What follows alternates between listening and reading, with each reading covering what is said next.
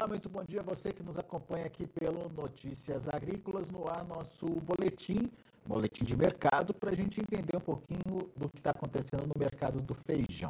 Alguns dias atrás a gente chegou a ver patamares até interessantes para o produtor é, de precificação do feijão, mas parece que esses patamares não se sustentaram. Estou falando de preços aí na casa dos 400 ou acima desses 400 reais para entender o que, que aconteceu e, e, qual é a realidade do mercado nesse momento, a gente trouxe o Marcelo Líderes, presidente do IBRAF, para conversar com a gente. Marcelo está de olho nessa variação dos preços, né, Marcelo? E o que está acontecendo com o feijão nesse momento e por que, que aquele, aquele preço no nível de cima, na prateleira de cima, uh, não vingou, Marcelo? Um, muito bem. É, a gente analisando aqui os últimos dias, a gente vê que o cobertor começou a ficar curto. E isso a gente já sabia que ia acontecer, né, Alexander? É, houve aquela quebra da primeira safra, que a gente já conversou, os produtores já estão sabendo, seca no sul, excesso de chuvas lá em Minas Gerais. Ocorre que é, a valorização que poderia haver no final do mês de abril para maio e durante o mês de maio, ela foi antecipada para o final do mês de março, uma vez que o volume é menor. Ah, os preços começaram a reagir, logicamente, primeiro naquele feijão extra, que é o recém-colhido, que é o que não existe grande disponibilidade. Então, os poucos lotes que apareceram foram vendidos aí na base de 400 reais, alguma coisa até um pouco acima disso, mas existe pouca mercadoria nesse é, patamar, ou pouca mercadoria nota 9 ou melhor. E o feijão armazenado e o feijão carioca que começa a entrar agora no Paraná é um feijão é, que normalmente vai ser no máximo 8, se tiver armazenado, 8,5, é, se ele for um feijão recém-colhido aqui na segunda safra da região sul. Então, esse feijão entre 8 e 8,5 é um feijão que está é, sendo pedido pelo produtor até uns 350 reais, pegando base Paraná. Uh, os compradores têm oferecido entre 330, 340, dependendo da, da cor, e os preços poderiam estar acima disso, tá? Pela, pela, pelo volume disponível, é, nesse momento poderiam estar acima, até porque esse é o período do mês em que normalmente a gente tem uma demanda maior. É, os empacotadores estrategicamente compraram um pouco mais, já prevendo que no final do mês teria pouca disponibilidade. E, por outro lado, de alguma forma, o próprio varejo acabou contribuindo para que segurasse o preço. Não é o consumidor, mas o varejo numa estratégia de preço na gôndola. Agora, ah, de que forma isso aconteceu, Marcelo, e que estratégia é essa, só para a gente entender? Por exemplo, uma marca bem conhecida em determinada região, ela é promovida por um atacarejo normalmente a um preço abaixo do valor de compra. Né? Quando ela promove essa, esse feijão abaixo do valor de compra, ela acaba é, reprimindo qualquer alta das outras marcas e acaba desestimulando é, a, o próprio mercado, porque ela está promovendo, por exemplo, ela teria que vender aquele feijão a R$ 7,50, a R$ reais e está vendendo a R$ 6,80.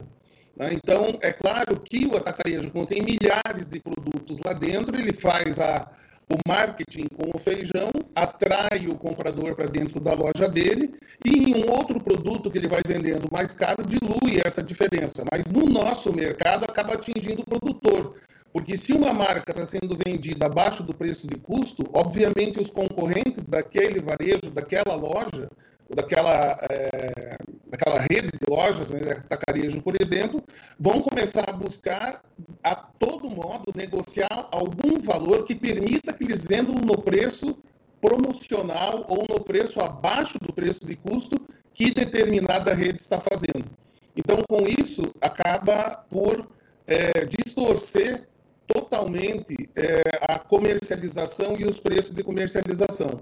Então, os preços sobem, como aconteceu agora durante o mês de março, mas não no limite que poderia subir se fosse uh, um produto normal. Comprou por 7, vai vender por 8, é, com a margem normal lá e pronto. Né? Não é isso que a gente vê acontecendo ultimamente. Bom, então tem toda uma estratégia por trás para tentar segurar esses preços. como é que fica o produtor nessa situação, Marcelo? Ele, ele retrai também, ele tem que negociar, enfim, é, como é que fica ele? Ah, certamente, o, a gente olha o empacotador, ele já está com a margem pequena. Ele está lá na, na gôndola, quem comprou dele vende mais barato do que ele vendeu em algumas circunstâncias. Então, todos os empacotadores vão é, se voltar para o fornecedor tentar reduzir o preço no fornecedor. Então, o produtor que chegou a hora de fazer um preço médio, com aqueles momentos que ele vende mais barato e que agora ele assumiu os riscos, ele plantou antes, ele, está sendo entre, está entre os primeiros que estão colhendo, acaba sendo prejudicado e desestimulado de alguma forma. Mas é, essa estratégia, é, no final das contas, é um tiro no pé, porque você acaba desestimulando o próprio plantio, não? O consumidor, né, e todos nós como consumidores somos imediatistas. Então o consumidor vê a promoção, uau, que coisa boa, vou aproveitar e comprar esse feijão. Só que ele não está vendo que isso está desestimulando, ele vai pagar mais caro por esse feijão daqui 3, 4, 5 meses, né, pelo desestímulo que acontece. Por outro lado, você tem o próprio é, consumidor, ele está pagando por esse feijão, só que ele não vê né? porque tem aqueles, aqueles itens, né? e nós, como consumidores, vamos até um atacarejo, ah, vemos lá a promoção, compramos a promoção, somos atraídos por ela.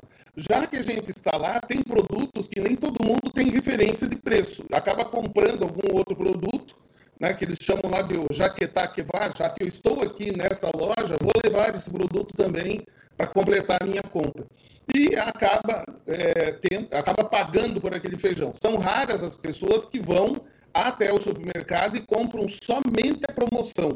Né? Isso acaba é, inviabilizando. Você não vai em 10 supermercados comprar a promoção que cada um tem.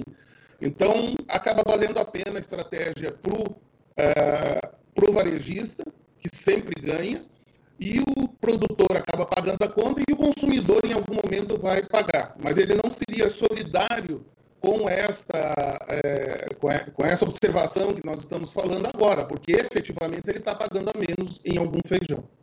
Muito bem. Então, quem está nos ouvindo pode é, imaginar, mas 340, 350 não é um bom preço, Marcelo?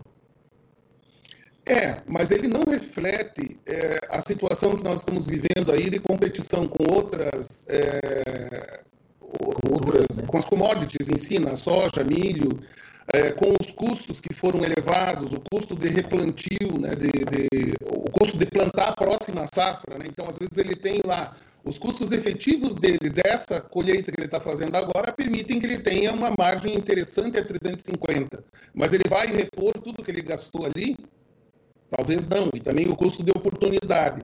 Então, é, é, claro que o feijão, em algum momento, vai entregar é, para o produtor que estiver plantando lá na frente é, um retorno interessante. Por quê? Porque essas situações que a gente está colocando acabam desestimulando aqueles que são uh, que não têm um profundo conhecimento a respeito do mercado, não conseguem muitas vezes enxergar daqui seis meses o mercado e acabam sendo é, desestimulados. É, a próxima, a próxima, os próximos meses é, seriam com que tamanho de oferta aí? O que, que pode acontecer? Observamos que o mês de março, abril e maio, nós temos aí uma oferta abaixo da oferta normal no caso do feijão carioca. Hum. Em maio começa a regularizar. Então, o consumo tem que cair para poder absorver aquilo que tem disponível. O preço sobe. Então, os preços vão continuar sendo é, pressionados pela oferta e a demanda durante todo o mês de abril e parte do mês de maio, no caso do feijão carioca. No caso do feijão preto, que está aí ao redor de 300 reais ao produtor, é, existem, às vezes, o receio do produtor de que o dólar mais baixo é, faça com que o feijão da Argentina é, seja mais competitivo. O feijão da Argentina é mais competitivo em alguns momentos, principalmente quando os grandes compradores querem comprar lotes. Né? Aqui no Brasil não é comum você encontrar um lote de 10 mil, de 15 mil sacos de feijão preto, e na Argentina para importar é. Então, essa é uma característica da comercialização feita aqui no Brasil. Mas, efetivamente, o dólar acaba, em algum momento, perdendo o efeito, porque o argentino está acompanhando a nossa, o nosso preço de venda ou a, a, a, os custos de produção, o preço que o produtor quer vender hoje, ele está acompanhando muito de perto lá na Argentina também. Então, ele acaba corrigindo. Lembrando que, assim como no Brasil, na Argentina, o produtor vende e administra a venda do feijão preto de acordo com o mercado. Então, não é, é um feijão que eles é, derrubam todo o preço, colocam todo uma vez no mercado. Não, eles vão dosando na medida em que existe demanda, assim como aqui no Brasil. A gente sabe que se o feijão preto cair muito agora abaixo de 300 reais, é, o produtor não vai vender, vai segurar. Então também ele não tem aquela expectativa de disparar, de subir, de acompanhar o feijão carioca que está 350 ou mais do que isso ainda. É, o feijão preto provavelmente não vai conseguir acompanhar essa alta, mas também não vai cair. Perfeito. Estabilidade aí para o feijão preto e possibilidade de alta à medida que a oferta vai se escasseando aí nos próximos meses. Esse é o cenário. Exato. Muito bem. Agora, Marcelo, me conta uma coisa. Fórum do Feijão está aí para acontecer. Como é que estão os preparativos? O que, que a gente pode esperar é, dessa edição? Enfim, o que, que você conta de novidade para a gente? Olha, o time formado pelo IBRAF e pela Aprofira, Associação dos Produtores Irrigantes lá do Mato Grosso, com o apoio é, dos órgãos de governo do Mato Grosso, com o apoio das empresas é, de lá, enfim, as, até mesmo o Senar, todo mundo cooperando para que a gente tenha o melhor fórum da história e o maior. É, quanto aos temas, nós estamos trazendo professor da, de Nebraska para falar a respeito de irrigação, para enriquecer o debate a respeito de irrigação. Vamos conversar muito sobre a agricultura regenerativa, os produtos biológicos, os produtos orgânicos. Chama a nossa atenção o fato de que existem grandes produtores conseguindo produzir grandes áreas de feijão é, é, orgânico. Então, isso a gente quer ouvir esse pessoal, saber como é que isso está acontecendo. Vamos também conversar com a PEX, vamos conversar sobre exportação, sobre perspectivas que tem, sobre logística, vários temas. Até quem uh, der uma olhadinha lá no fórum uh, do feijão.com.br tem lá toda a programação. Vários hotéis lotados lá na cidade, a gente tem visto com alegria isso, né? Depois de dois anos, realmente a gente tem que fazer o melhor fórum da história, né? E tem alguns lançamentos aí que eu acredito que vão fazer bastante diferença no mercado. Um deles, é, que a gente vai começar a falar e a trazer cada vez mais aí informações, é sobre a parceria da EBANE, que é uma plataforma de comercialização, e o IBRAF, para comercialização, facilitar a comercialização dos produtores. E a comercialização via online, ela demanda algumas outras ferramentas que não tínhamos até o momento. Lembra que a gente tinha o colorímetro que permite ver a cor do feijão, um instrumento um tanto quanto caro e só via a cor do feijão. Então a Grandeu também desenvolveu aí, é, nós nos envolvemos junto com essa empresa para entregar uma tecnologia na mão do produtor e na mão do comprador que consiga ver a cor do feijão, ver o nível de proteína daquele feijão, ver resíduos eventualmente tem. Se tiver glifosato, ele vai apontar. Se tiver excesso de glufosinato, ele vai apontar. Se tiver alguma outra, algum outro risco ali, ele vai apontar na hora, a um custo é, menos da metade do que custa hoje um laboratório normal só para ver resíduos, que todo mundo faz isso sempre. Né? Agora, os empacotadores sempre precisam ter, dentro dos seus é, protocolos de rastreabilidade, precisam estar acompanhando isso. E essa, esse tipo de tecnologia de você aferir o que realmente tem é, naquele produto, que ele realmente está de acordo com o que a marca quer, ou seja, sem qualquer resíduo de produto proibido, ela leva muito tempo, chega a levar uma semana, né? custa mais de 300 reais cada exame desse, cada é, é, checagem dessa, mesmo checagem rápida. Né? Então, é, estamos curiosos para ver esse material sendo empregado e demonstrado durante o fórum, que vai é, tirar da frente esse desafio que é você poder, através de um meio digital, é, exprimir a realidade do feijão que você tem ali. Isso vai facilitar muito. E essa plataforma, inclusive, ela vem com uma novidade. Ela entende que é necessário ter um agente é, fiscalizando ou olhando ou acompanhando o carregamento, muitas vezes, de um produto numa determinada região. Então, os agentes, os classificadores, os agentes de negócio, corretores que estão é, pelo interior do Brasil e não eram privilegiados com uma tecnologia online que enxergasse o trabalho deles, estão é, também contemplados nessa tecnologia que vai ser apresentada lá. Legal. Deixa eu só entender uma coisa: a plataforma de negociação ela beneficia que produtor, Marcelo? Olha, o que, que acontece, né? Eu, eu lembro bem é, de um caso, vou, vou citar ele para exemplificar. Tá? Estava em Vacaria, conversando lá com o Paganella, que é um, um é, tem um escritório de é, agronomia, consultoria agronômica e é produtor também. E no meio da conversa, falando de vários feijões, ele me falou assim: Ah, sabe que aqui a gente já plantou feijão azuki. Para minha surpresa, azuki em vacaria. Daí perguntei para ele, mas é, por que, que não continuam plantando? Ah, porque não tem comprador. Então veja só, o Brasil tem essas peculiaridades. De repente alguém quer produzir chia, ou quer plantar pipoca, ou quer plantar gergelim, ou quer plantar um feijão rajado, e na, na região dele ele não, não enxerga quem vai comercializar. Se você coloca numa plataforma, você vai ter o quê? Todo o Brasil enxergando que, nesse exemplo que eu dei, né, que Vacaria tinha condições ou tem condições de ter um lote, ter uma quantidade de feijão azuki, é, que pode ser usado no mercado interno ou pode ser exportado e é produzido num lugar totalmente inusitado, porque não é uma região que você espera encontrar esse tipo de feijão. E assim acontece com vários outros produtos. Né? O produtor que está nos escutando, muitas vezes ele sabe, por exemplo, vamos pegar um outro produto mais raro aí, é, chia. Ele sabe que na região dele dá chia, ele já plantou, legal, funciona, dá chia. É, mas se ele plantar, quem que vai comprar? É, ele não vai, ele não consegue ir muito longe na rede de compradores dele encontrar um comprador de chia. Se encontrar, vai ser às vezes um intermediário que vai inibir a possibilidade de ganho dele, com isso desestimular o plantio. Quando você utiliza uma plataforma, é como se você erguesse o dedo lá no meio do Brasil e alguém visse você lá com a tua produção é, e você já coloca as características dela ali, já existe toda uma rede de compradores ligadas, é, utilizando a inteligência é, digital, a inteligência digital que diz, não, tem é, a inteligência da, das máquinas aí, né? né?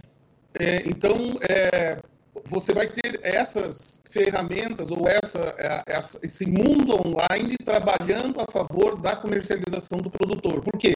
Vender soja, vender milho, vender café, algodão, quem planta já sabe, já tem o comprador, já sabe a, a, a, quem é que vai comercializar se não tem um contrato ainda já prévio. Esses outros, essas colheitas especiais, dentro delas os pulses também, o produtor às vezes fica na dúvida, tá? Vou plantar grão de bico e quem é que vai comprar? Vou encontrar um comprador se eu tiver o produto? E os é, empacotadores, existem grandes empacotadores que preferem às vezes importar porque não tem certeza que vai ter. Então a gente vai colocar eles num ambiente que eles vão poder é, conversar a respeito de negócios é, presentes e, e é, no momento que ele tem ali disponível o produto, mas também conversar sobre as possibilidades futuras. A gente vai privilegiar também os produtores que estão é, junto ao IBRAF aí no Clube Premier. As empresas do Clube Premier vão ter uma condição especial para negociar ali. E é algo bem revolucionário que eu aqui não consigo nem exprimir tudo que, que é, toda a evolução que pode ter. Eu tenho certeza que isso vai ser uma grande novidade do fórum, vai marcar a época e vai evoluir, como tudo tem evoluído. Né? O preço nacional do feijão vai se fixando cada vez mais como a referência. Por quê? Porque ele evolui com os produtores, com os empacotadores, exportadores e corretores, todos contribuindo para que a ferramenta funcione. Legal, muito bom. Fórum do Feijão, oitavo Fórum do Feijão, de 11 a 14 de abril, portanto, aí menos de 15 dias para começar. E acontece junto o primeiro encontro latino-americano de amendoim e gergelim, tudo isso lá em Cuiabá, no Mato Grosso. Fica o convite para você, se você quiser conhecer, saber a programação, entender é, melhor o que, que vai acontecer e o tipo de discussão que vai acontecer nesse fórum, é, acessa lá Fórum do Feijão é, sem os acentos, né? .com.br, Fórum do Feijão, tudo junto.com.br. Certo, Marcelo Líderes? Certo, e vai ter coisas para a gente comer, gente, porque o Marcelão gosta de feijão e gosta de coisas novas, né? Então vai ter umas novidades lá muito interessantes aí sobre feijão, inclusive sobre feijão mungo, uma bebida que é, é os chineses utilizam, é, milenar, né, é, feita com base de feijão mungo e é uma delícia. Você não vai se arrepender de estar lá. Legal, Marcelo. Obrigado, meu amigo. A gente volta a, volta a se falar e qualquer novidade avisa, avisa a gente aqui. Valeu, obrigado, um abraço, bom final da semana é para vocês. Aí. Abraço, Marcelo. Tá aí, Marcelo Líderes, presidente do IBRAF, trazendo informações do mercado. Mercado deu uma travadinha ali, estratégia no varejo acabou segurando uma possível alta do feijão, mas a tendência ainda permanece porque a oferta é, tende a diminuir, a oferta de, de grãos tende a diminuir nos próximos meses, pelo menos aí ao longo do mês de abril. Essa é a tendência. A partir de maio a gente precisa é, rever o tamanho dessa oferta, mas a possibilidade de alta ainda existe. A gente vai ficando por aqui. Agradeço a sua atenção, a sua audiência. Na sequência, a gente fala sobre o mercado do boi. Não sai daí. Participe das nossas mídias sociais no Facebook Notícias Agrícolas, no Instagram, arroba Notícias Agrícolas e em nosso Twitter, arroba Notiagre. E para assistir todos os nossos vídeos, se inscreva no YouTube e na Twitch Notícias Agrícolas Oficial.